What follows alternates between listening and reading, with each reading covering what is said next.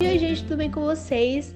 No nosso podcast de hoje a gente vai falar sobre a ginástica olímpica e a pandemia, como é que está sendo a relação né, desse esporte com este momento trágico que estamos vivendo. E para bater um papo com a gente, eu trouxe a nossa técnica Maju, a nossa preparadora física Júlia e nossos dois atletas Ian e Gabriel para conversar com a gente. E para começar, eu queria perguntar para nossa técnica Maju. Maju, como que anda o cenário mundial esportivo, né, juntamente com a pandemia em relação à ginástica olímpica? Então, Gabi, em quase 40 anos de esporte, como atleta e treinadora, eu nunca vi uma parada como essa. Esse ano nós saímos no prejuízo. Era para ter acontecido os Jogos Olímpicos. Mesmo com os treinos em casa, não é a mesma coisa. Levaremos muito tempo para voltarmos ao ponto que estávamos. Estamos em ritmo desacelerado, sabe? Mas agora me diz, para qual tipo de competição né, sua equipe, seus atletas estão se preparando todo este tempo? Como eu disse antes, se não fosse a pandemia do coronavírus, o mundo estaria vivendo no mês de julho a expectativa pelo início dos Jogos Olímpicos de Tóquio. A Covid-19, no entanto, paralisou todas as atividades e alterou o planejamento, frustrando nossos atletas. A competição foi adiada em um ano e, se tudo der certo, vai ocorrer somente em julho de 2021. Agora que a gente já conversou com a nossa querida técnica, eu queria conversar com nossos dois atletas que estão presentes aqui também. E eu queria começar perguntando para o Gabriel. Gabriel, como está sendo a retomada né, para os treinos? Se já aconteceu, se vai acontecer daqui a um tempo, se estão treinando em casa, como que vai funcionar isso?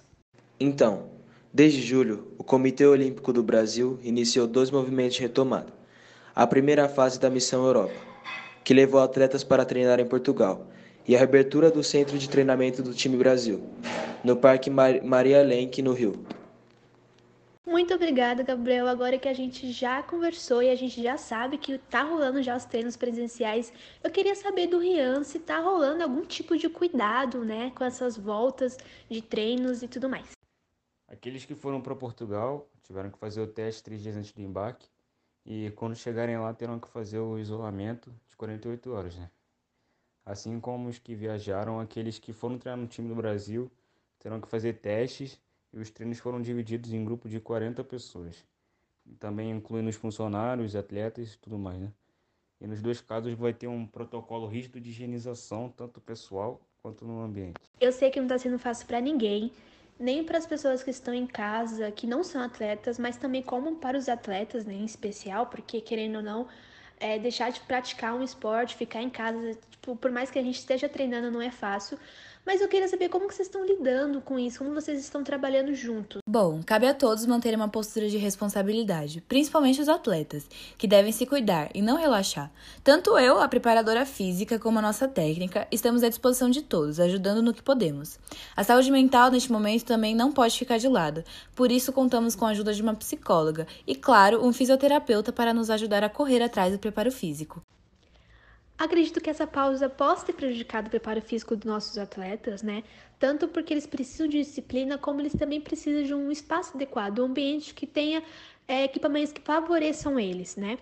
Me diga, como que vocês lidaram com isso para que essa preparação física não fosse 100% prejudicada? Tem um momento inicial onde o atleta relaxa o corpo. Depois a gente pensa em restaurar a mobilidade que eles perdem em função do repouso. Ativamos a musculatura e aquecemos.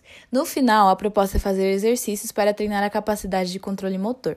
Fizemos isso tanto nos treinos online como agora nos treinos presenciais. E com o tempo, colocamos mais trabalho de fisioterapia, exercícios preventivos, de mobilidade. Acrescentamos alguns protocolos de tempo e quantidade dentro dos exercícios. Alguma coisa da parte técnica eles vão perder, né? Não temos como controlar isso. Mas a gente vai recuperar quando voltarmos e treinar com aparelhos.